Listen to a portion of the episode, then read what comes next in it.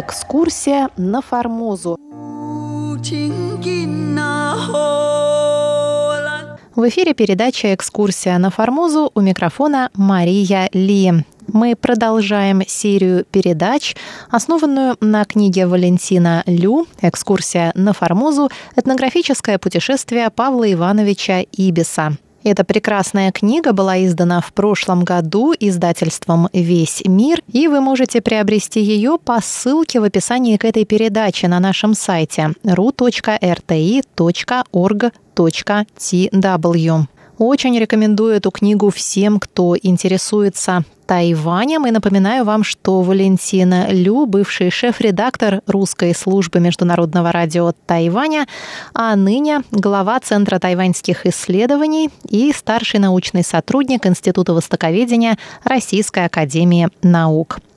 Итак, в прошлом году мы приступили к четвертой главе книги, которая называется «Формозский вопрос между Китаем и Японией, 1874 год».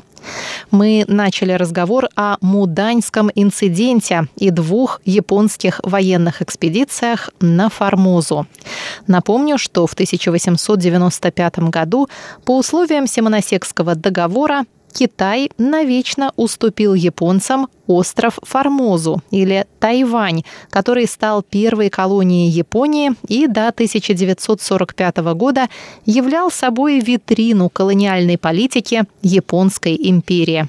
Но китайско-японская война и японская военная экспедиция 1995 года не были первой попыткой завладеть Тайванем. Ровно за 20 лет до этого японцы послали военную экспедицию, чтобы прибрать к рукам Южную Формозу. Эта попытка не увенчалась желаемым успехом, так как японцам не удалось тогда закрепиться на острове. Но в политическом, организационном и военном отношении она послужила мощнейшей репетицией и прологом для усмирения всего острова в 1895 году. В 1874 японское правительство отправило на юг Тайваня свои войска, использовав как повод Муданьский инцидент по названию деревни Мудань, по-японски Бутан, истребление в 1871 году аборигенами – 54 из 66 рыбаков с островов Рюкю, потерпевших кораблекрушение у южных берегов Формозы. 12 рыбаков были спасены китайцами и возвращены в Японию. Японские власти потребовали от Пекина покарать аборигенов, но получили отказ после чего решили сделать это своими силами, поставив под вопрос суверенитет Китая над Тайванем. Военная экспедиция 1874 года спровоцировала острую дипломатическую войну между Пекином и Токио. В начале 1870-х годов Япония, всего за несколько лет до этого пережившая консервативную революцию Мэйди, это было в 1868 прекратила многовековую самоизоляцию и начала помышлять об активной экспансии в Азии. Японская военная кампания на Формозе, предпринятая в мае-ноябре 1874 года, стала первой серьезной пробой сил для будущей колониальной империи. Она же обернулась эпохальным столкновением цивилизационных представлений, в ходе которого традиционный китайский взгляд на универсальное срединное государство, властвующее над всем пространством между небом и землей, в том числе над вассалами в окружающей периферии, открыто уступил место западным доктринам о суверенной государственности, субъект-субъектных межгосударственных отношениях и, соответственно, соответствующих моделях дипломатии. Появление Японской империи в качестве страны-претендента на роль первой азиатской метрополии и лидера паназиатского мира стало новым этапом раздела сфер влияния, чреватым крутой переменой судеб Китая, Азии и всего мирового порядка. Неудивительно поэтому, что Муданьский инцидент привлек к себе внимание во всем мире, в том числе и в России.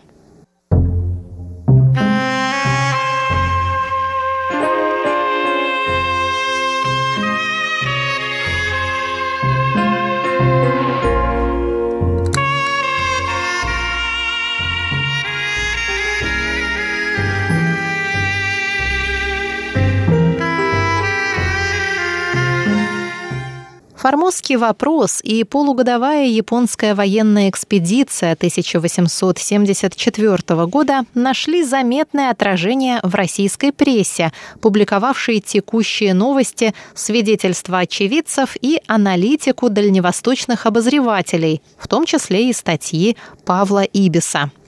Подробное описание подготовки и проведения военной экспедиции на остров, а также дипломатических переговоров и условий мирного соглашения между Пекином и Токио опубликовано в 1978 году на русском языке в известной книге «Тодор. Тайвань и его история», где этой теме посвящен специальный параграф. Российские власти внимательно отслеживали ситуацию, да и общество не оставалось в неведении относительно событий на далекой Формозе. Отечественная пресса постоянно печатала как краткие телеграфные сообщения о маневрах японских войск под началом генерала Сайго Цугумити, так и подробные обзорно-аналитические публикации российских и зарубежных экспертов. Указанные публикации можно разделить на три основные группы. Во-первых, это сообщения очевидцев, в основном российских военных моряков, побывавших на острове в роли нейтральных наблюдателей во время и сразу после японской экспедиции. Во-вторых, это переводы обзорных статей из зарубежной английской и французской периодики.